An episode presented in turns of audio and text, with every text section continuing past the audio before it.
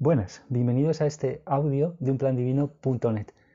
Fijaros, estoy completando la transcripción y la reelaboración del anterior, que es el de niños y fachada, que es ilustrar cómo la vergüenza generalizada podría pasar a ser vergüenza sexual y a verse que lo es en eventos muy tempranos en la infancia, y ahí pues lo, vemos todo un poco y sobre todo en el texto lo vamos a, intentar dilucidar más y quizás lo, lo, voy a hacer en más audios y queda ese como audio matriz, por así decir, ese que dura unos 57 minutos creo.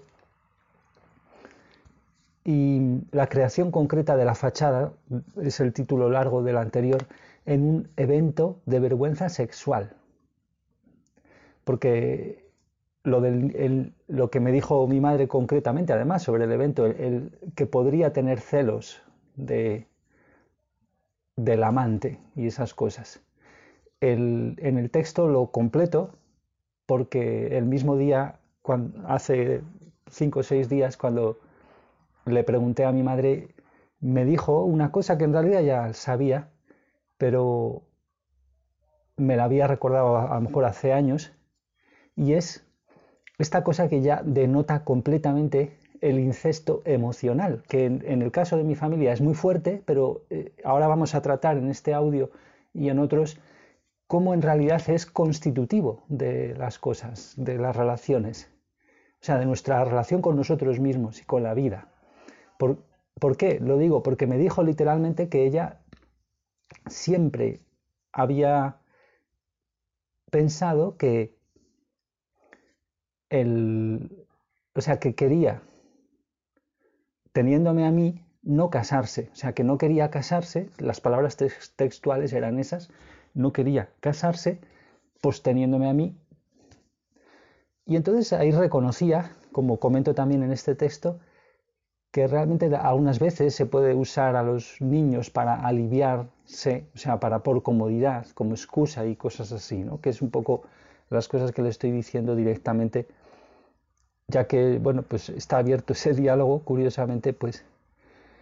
Entonces ese alivio emocional, que no tiene por qué ser, lógicamente, en la vida de vigilia, un alivio sexual, en situaciones donde, además, extremas, donde mi madre y mi abuela renunciaron en gran medida a sus propias vidas para quedarse entre sí, cultivando muchos miedos a ser ellas mismas y con la excusa, bastante, sobre todo excusa, del niño, porque había recursos y, había cosas para, hacer, para dar pasos adelante, pues se, quedaron aplicando sobre mí en gran medida las energías que ahora vemos que son de alma gemela, que son las protagonistas de este audio.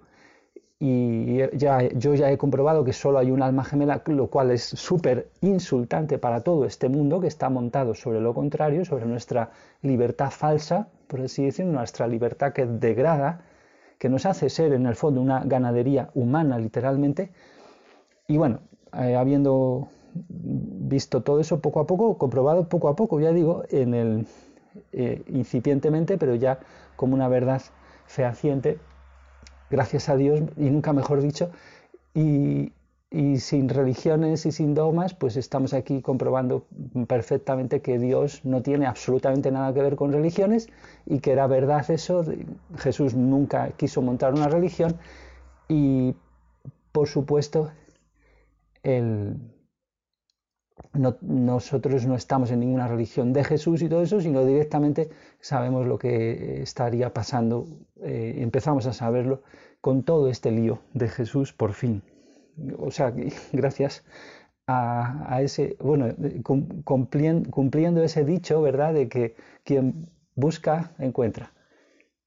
Pues estamos en una época impresionante, ¿no? A celebrar esta suerte que hemos tenido y una vez más lo vamos a hacer en este audio con un tema pues súper controvertido. Yo ayer estuve en, las fiestas de Madrid a ver cómo estaba porque hacía mucho tiempo que no iba a nada de esto fui a ver un concierto de un grupo que disgusta a mucha gente, que es, bueno, yo a mí tampoco lo oigo, pero es como, mucha gente lo tiene como muy hortera, Camela, aunque tiene grandes éxitos, muy, muy divertidos, entre comillas.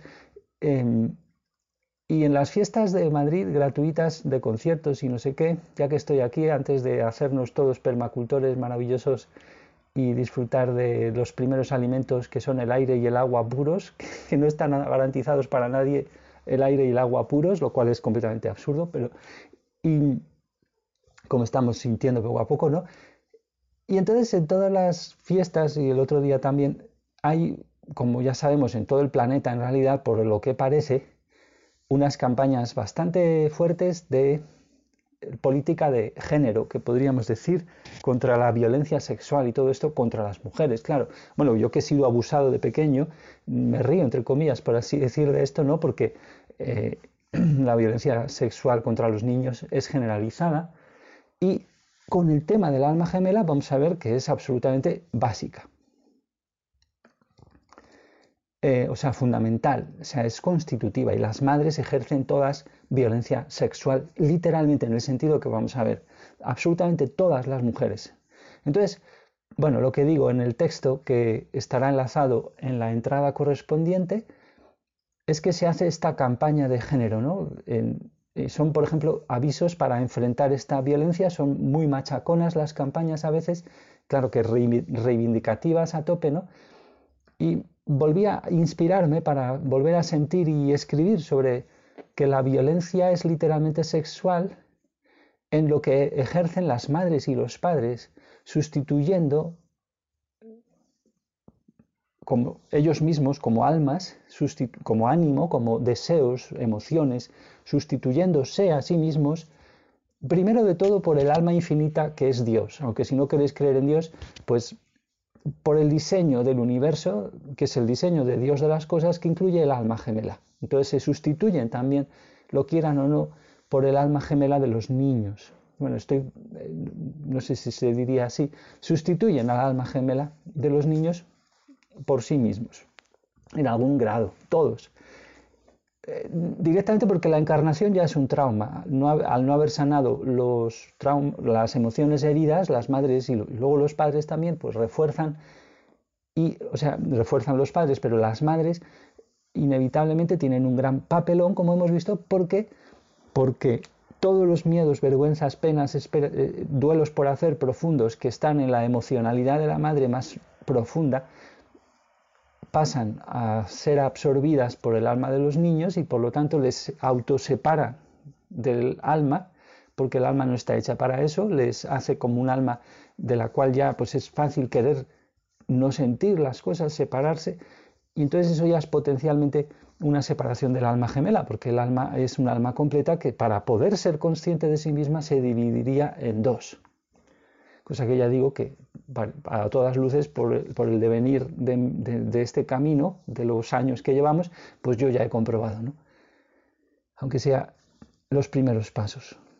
Bueno, y además que el otro día, por cierto, yo lo voy a decir que estuve haciendo un experimento que es en realidad masoquista, porque estuve dejando de rezar un, mes a lo mejor en alto a Dios y los justo los días que empecé otra vez, vuelvo a ver en, encuentros casuales, entre comillas, a mi alma gemela. Que ahora estamos en una fase de huir, así, de que pues cuando me ve lentamente pues se hace la así pues la tonta. Y eso lógicamente porque yo en realidad estoy pues en plena eh, eh, reparación. En el, taller de reparaciones que como siga mucho más pues pues ya va a ser en el mundo espiritual. Pero por así decir pues estoy no estoy muy, o sea, inspiro cosas raras, a lo mejor también en general, ¿no? Pero que soy así, bueno, las cosas. Entonces, ha sido muy curioso comprobar eso por, por lo que digo, ¿no? De, una vez más, que se, se monta sobre muchos otros detalles sutiles que ya he ido, algunos de ellos, esbozando y explicando en los audios sobre el alma gemela, sobre esta comprobación concreta en, mi vida. ¿no? Entonces, todos los padres entonces separan al niño o a la niña de su alma, inevitablemente entonces se ven metidos, fijaros, en líos sexuales con el niño o la niña.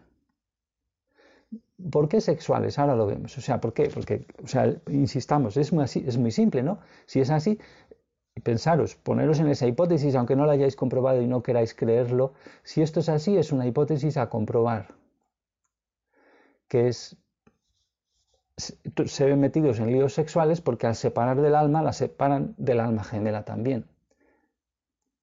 Entonces ya están metidos en la historia sexual del niño porque han separado, aunque sea solo la semilla de esa separación, si lo quieres decir así, al concretamente hacer que el alma del niño descienda de dimensión, pese a que, bueno, la gente tiene que encarnar y ya está, ¿no? Pero bueno, es el papelón que tienen las madres sobre todo, pues al hacer eso,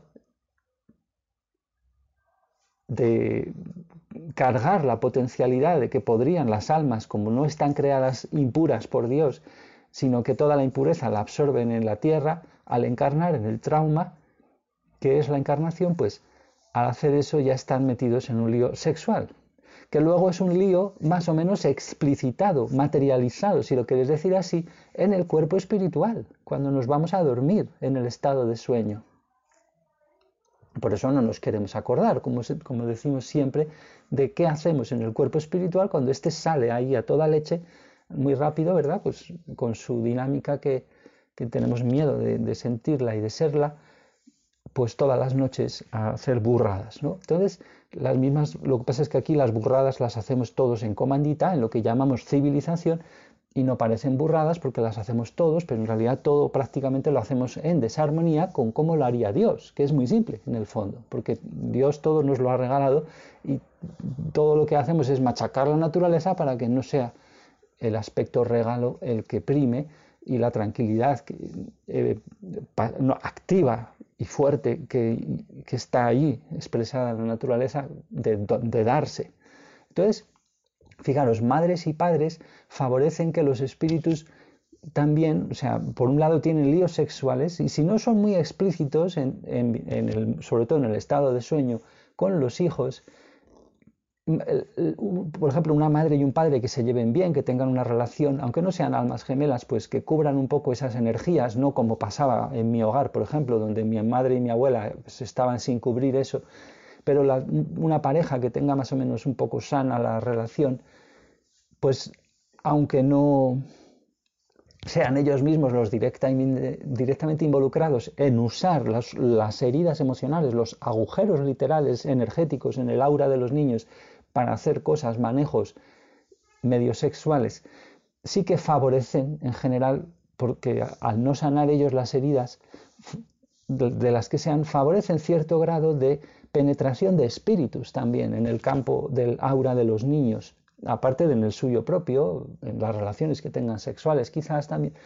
Entonces esos desencarnados, esos espíritus cubrirán de alguna manera eso que podemos llamar vacío, esa desazón, que son inevitables, que son causados por esa autoseparación del niño, la niña, consigo misma, que ha sido causada, ya digo, por las heridas de los padres al vivir estos en el yo herido, más o menos, ya digo, aunque sea una pareja feliz, entre comillas, y bombear, al vivir en el yo herido, ¿qué hacemos? Bombear hacia el entorno el miedo a sentir el yo herido, para aliviarnos. Y claro, los niños son una herramienta genial para aliviarse, porque están un poco más frescos como alma, no, no del todo, no, no tiene una condición de perfección en amor natural, ya, ya, lo hemos visto con Jesús y parece que es cierto. ¿no?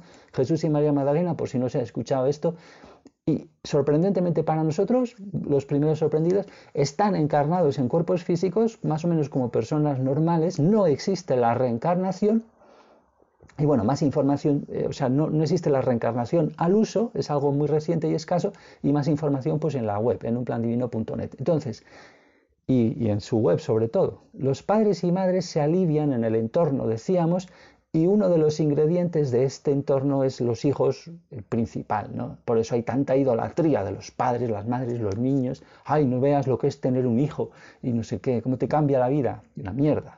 Lo que, haces es tapar que la encarnación es un trauma y, no eres honesto, no es una espiritualidad íntegra lo que está haciendo en esa relación consigo mismo, en general, las madres y los padres, en ese falso amor. Jaulas de falso amor, como vimos. Entonces, madres y padres separan a los niños, como hemos visto, del alma gemela y por lo tanto de sí mismos. ¿Por qué? porque la otra mitad es la complementaria esencia, o sea, es la misma esencia vivida que ahora mismo está viviendo. En otra parte, vosotros tenéis, en teoría, la, vuestra otra mitad de, vuestra misma esencia, viviendo en otra parte, ya sea en el mundo físico o espiritual. Vale, pues están separando de, de, algo que es ellos mismos. O sea, los niños están separados de sí mismos, de sentir más a su alma gemela, debido a los manejos más o menos fuertes, circunstancialmente fuertes, que estén haciendo en su hogar en esta institución, ¿no? que muchos quieren idolatrar tanto y, celebrar de maneras desarmónicas. Claro. Entonces, fijaros, estamos comprobando entonces, estaríamos comprobando cómo casi todo está relacionado con lo sexual en un sentido bien profundo. Y aquí en el texto, pues digo lo que ya he dicho antes, que es como si hubiera tenido yo además dos madres obsesionadas bastante y yo sigo, eh, es tan fuerte que sigo ahí en la compulsión de, muchas maneras. Es energético, que es una alimentación de una especie de enfermiza obsesión. En, lo que es en realidad una no relación, porque entre ellas no tenían una relación, entre mi madre y mi abuela, estaban simplemente juntas, como pasan en las familias muchas veces, no hablaban de sus deseos y de sus emociones, por supuesto, y, y lo mismo pues hacia mí, y eso se creen que es tener un hijo y todo eso, ¿no? Y, lo que digo es eso, que aplicaron en gran medida, por lo que estoy comprobando, sus propios anhelos de alma gemela.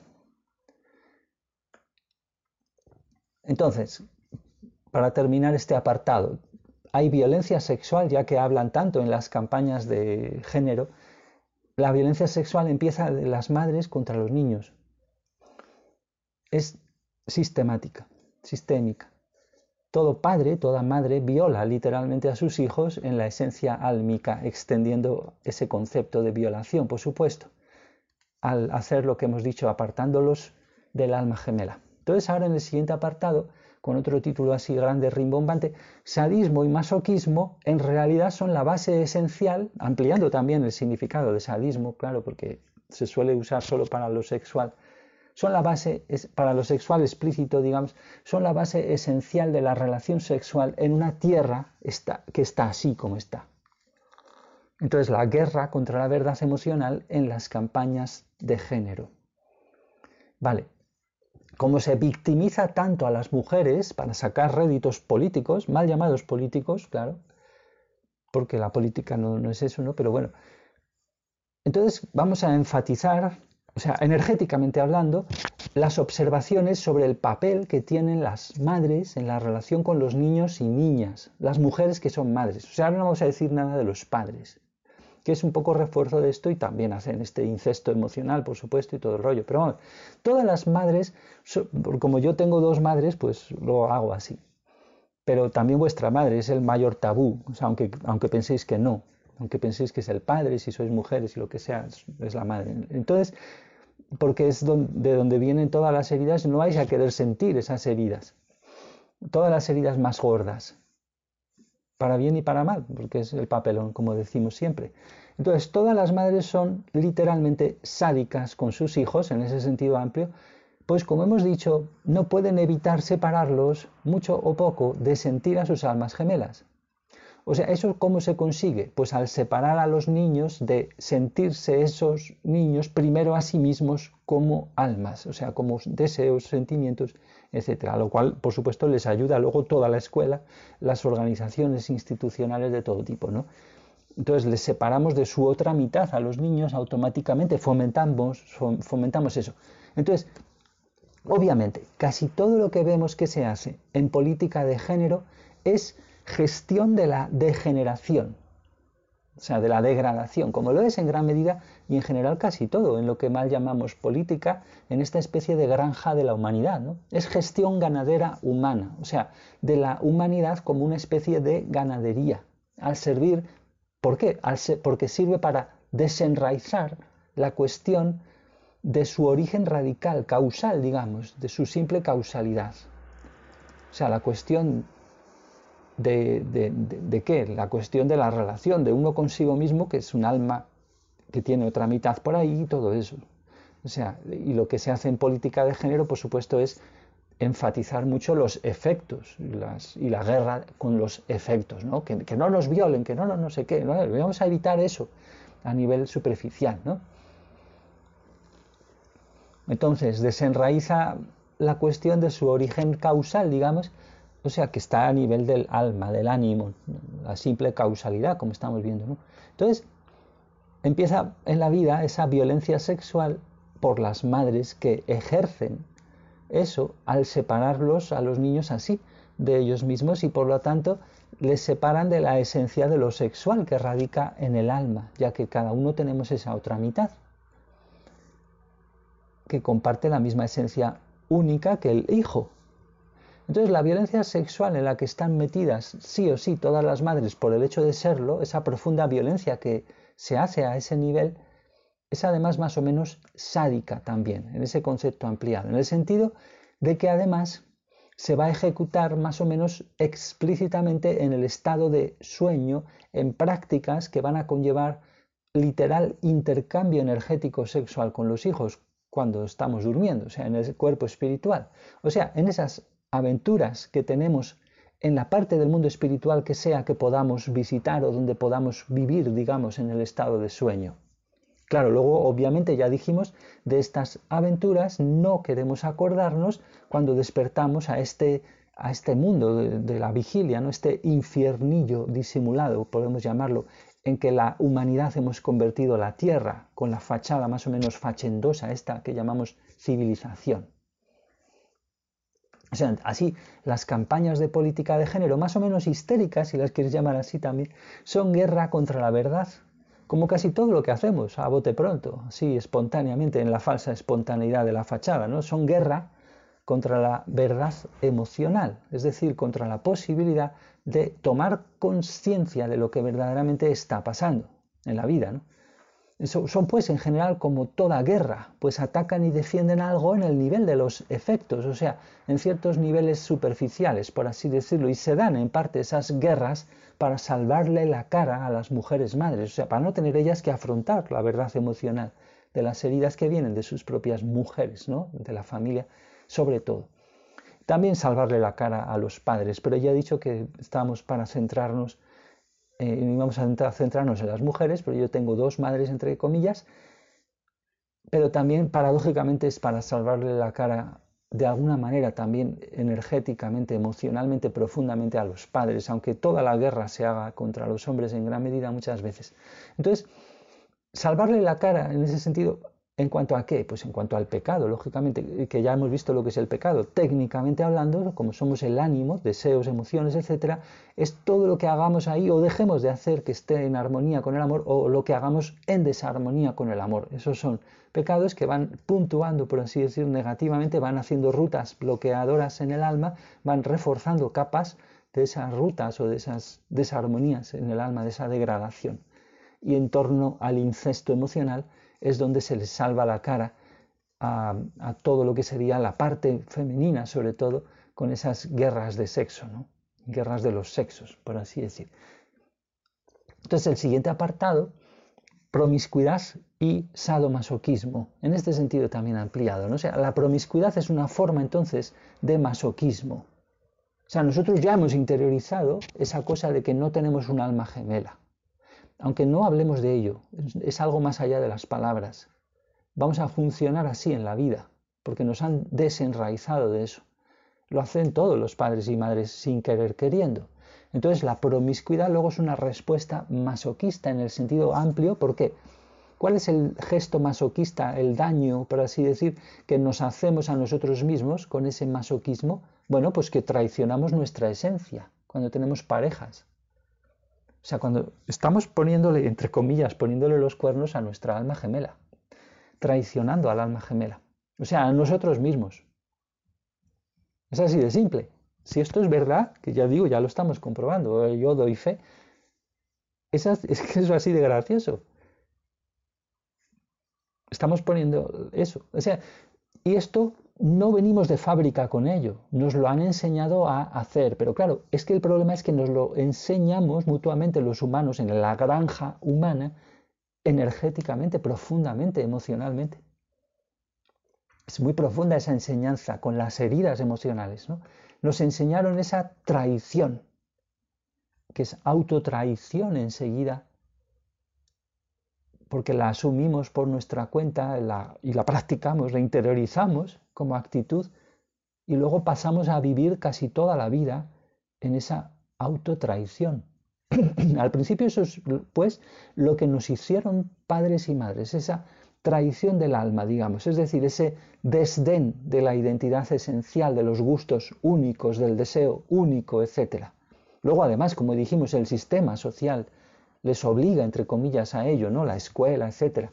Y también, en general, la frustración, el cansancio, etc. ¿no? Podéis decir miles de excusas que podemos poner en la vida para no confiar en, en la posibilidad, además, que nos podría incluso hacer rejuvenecer incluso el cuerpo físico con el amor de Dios, ahora que todavía está disponible para el mundo espiritual y, la tierra por ahora, ¿no? Ese desdén y esa displicencia para con los niños son literalmente violación de la esencia. Y como lo sexual radica esencialmente en el alma, todo eso termina siendo una especie de violación sexual, en cierto sentido. Y además esas actitudes que son normales en madres y padres, aunque solo sea por cansancio, ya digo, preludian y fomentan la posterior atracción en la vida de los niños de posibles violaciones o abusos sexuales que vivan en sus vidas del futuro, que no son accidentes, como ya vimos. Ese fue, por cierto, mi caso también, de lo que hablé un poco, aunque yo sea un varón ya que fui abusado sexualmente, más o menos tendría yo que sé, 13 años, aunque parece que no fue violento físicamente hablando. Entonces ese desdén de nuestro ser real, que hacen madres y padres, que es constitutivo, pues ellos a su vez ya viven más o menos automática y enfebrecidamente en eso desde su infancia. Ese desdén de nosotros mismos como almas únicas es un desdén que veis, pues ya hemos visto a la vez, es un desdén hacia el alma gemela del niño, pues esa unicidad, esa cualidad de único es compartido con el alma gemela. Y entonces, ese masoquismo que hemos dicho, nos lo vamos a hacer a nosotros mismos, por eso somos promiscuos, lleva evidentemente aparejada, porque es una relación lo que hacemos con las parejas, ¿no? Pues una especie de sadismo. ¿Por qué? Pues que en la promiscuidad como modo de vida, más o menos intensamente asumido, ya digamos, hay grados como en todo, le haremos a otras personas lo mismo que nos hacemos a nosotros. O sea, ese daño, ese masoquismo. O sea, le hacemos lo que nos hicieron, ese desdén de lo esencial, o sea, ese no sentir primero el alma, ese sadismo, si lo quieres decir así, ese parte del sadismo en el sadomasoquismo. O sea, enseñamos, somos maestros falsos, por lo tanto, nos convertimos a imagen de los padres, que no de Dios, que habría fabricado nuestra alma, nos convertimos en maestros falsos. Se lo hacemos a la pareja más o menos sádicamente, hay grados, en un sentido amplio de sadismo, insistamos, y con más o menos, por cierto, enamoramiento involucrado, entre comillas, enamoramiento. Es decir, a la pareja le hacemos el mismo daño o fomento del daño.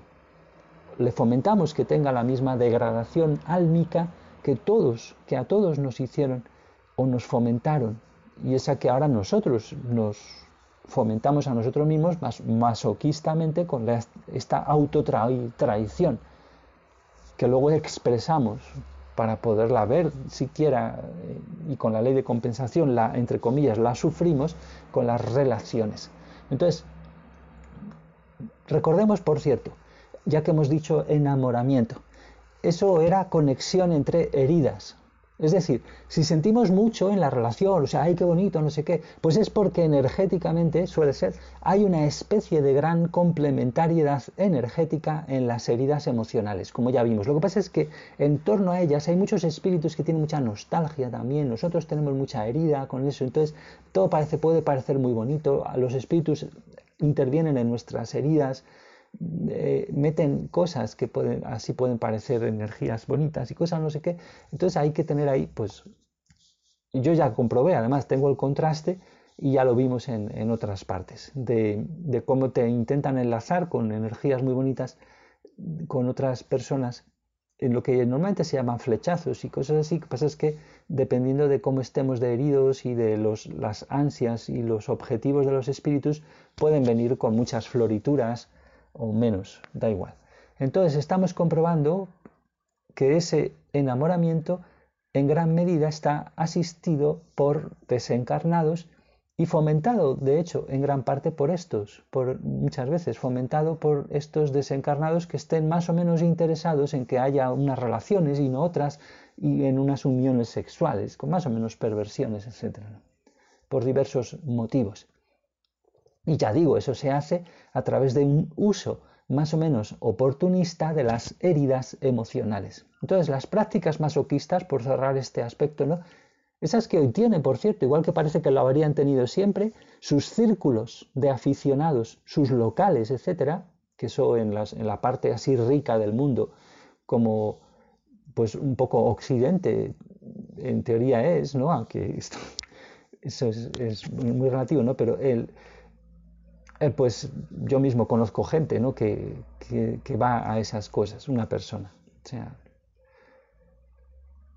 no son más que la explicitación visible de una realidad esencial, como hemos visto, esencial por constitutiva de toda relación sexual en una tierra así, caída, como estamos viendo.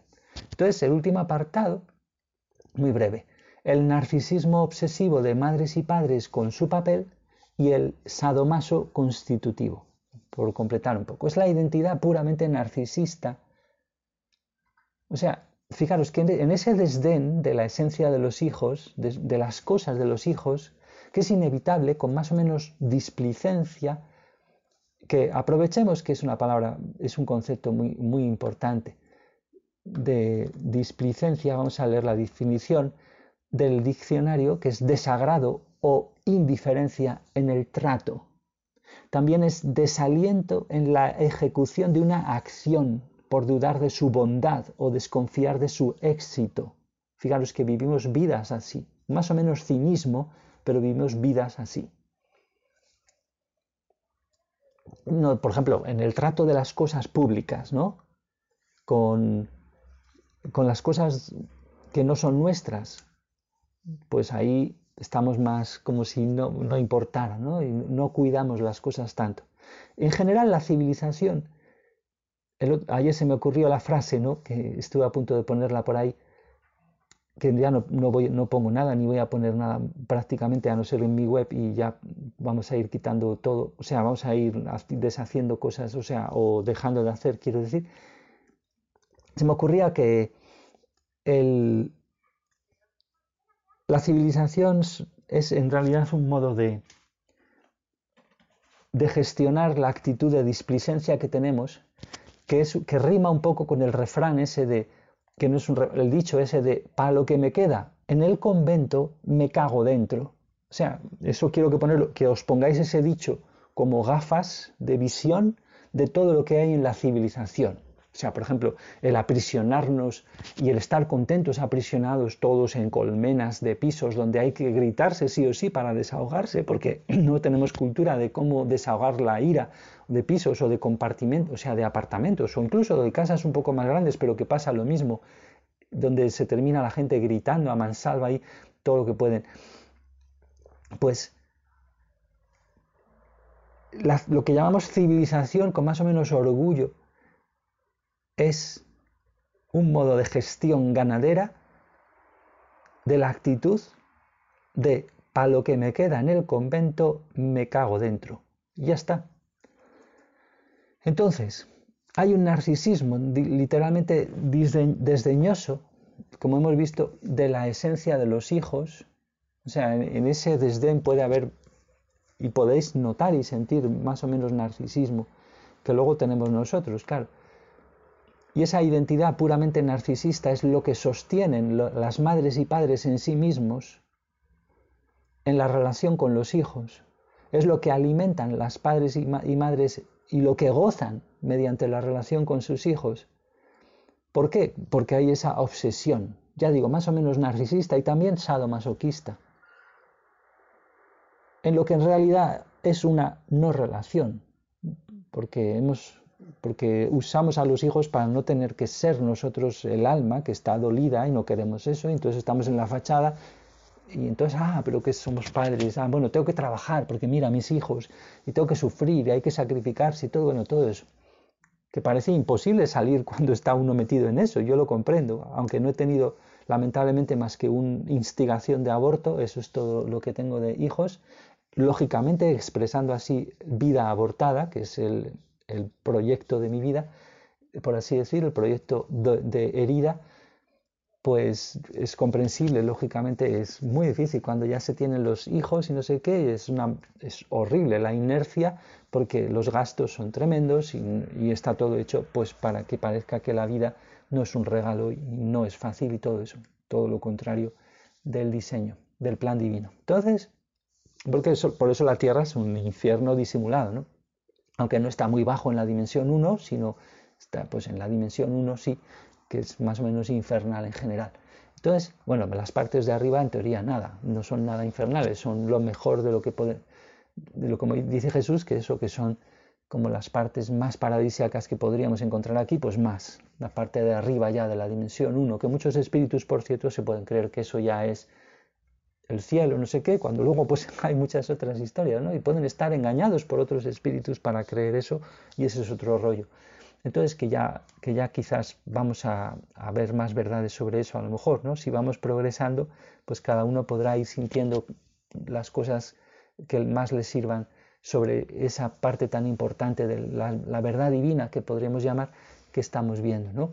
Energéticamente hablando, acabamos de ver que siempre hay un componente, digamos, de base, un fundamento sadomasoquista en la relación de toda madre y todo padre con los hijos, dijo eso entre comillas, claro. Otra cosa será entonces la intensidad de la obsesión, o sea, la intensidad de obsesión que se añada a eso, debido a ese componente simplemente ¿no? del rol del padre, ¿no? de la obsesión con los hijos, el papel de padres, madres como dueños, digamos, creadores, entre comillas. ¿no? Esa obsesión se intensificará más o menos debido a cómo se viva ese rol falso de padres o madres? Pues en general, las madres y los padres se creen creadores de algo, aunque no lo digan. Eh, siempre hay esa falta de humildad que podemos generalizar y llamar orgullo narcisista, generalizando tanto los dos conceptos, por así decir, ampliándolos y uniéndolos, siempre hay ese orgullo narcisista, de que algo hemos creado. Es una sustitución literal del papel creador de Dios que crea las leyes naturales amorosas para que disfrutemos del regalo de la vida y por lo tanto del regalo del alma, que es donde está la vida con su libre albedrío. Entonces, se creen los padres y madres que han creado algo sustancial. Insistamos, aunque no lo expliciten, no lo digan, es una actitud de base en una tierra caída así. Aparejado lleva eso, como hemos visto, el incesto emocional, en algún grado. Se creen creadores de algo más o menos sustancial en lo que llaman sus hijos. Esa relación que siempre parece ser en algún grado obsesiva, lo estamos viendo, ¿no? Esa relación es el combustible, entre comillas, la semilla, entre comillas, del de la promiscuidad sadomasoquista del futuro de los niños, ¿no? que luego normalmente como hijos normalizaremos la mayoría, ¿no? como modo de vida. ¿Y qué decimos en torno a ese modo de vida normal? Bueno, tener vida sexual, estar en el mercado, estar enamorado, ¿no? Como en tantas canciones también se loa, tener relaciones, conocer chicos, chicas, ¿no? Relacionarse, amar, vivir la vida. Y hoy en día, por supuesto, está, todo esto está promocionado y como una especie de hecho una metástasis cancerígena con todo el tema de la idolatría prácticamente de lo LGTB y todo eso, ¿no? con el fomento clarísimo de, de degradación álmica que se está llevando a cabo con esta anárquica promoción de cosas que ni saben lo que promueven muchas veces. ¿no? Entonces, terminamos. ¿Se entiende por qué a veces a esto lo llamábamos, o sea, a este sin Dios, granja humana? Y por cierto, cuidado, no somos víctimas, o sea, sentís vuestra parte en el papel de granjeros, de granjeras, de controladores, de controladoras pues no tendríamos solamente todos como almas una parte borrega, no, también en la otra parte, en esta especie de interiorización de este dominio, sumisión de este sadomasoquismo fundamental y todas esas historias que nos lleva a eso, a tener pues papeles de amos, de esclavos, en un sentido generalizado de amo y de esclavo también. Bueno, pues ya está. No más rollos y hasta el siguiente.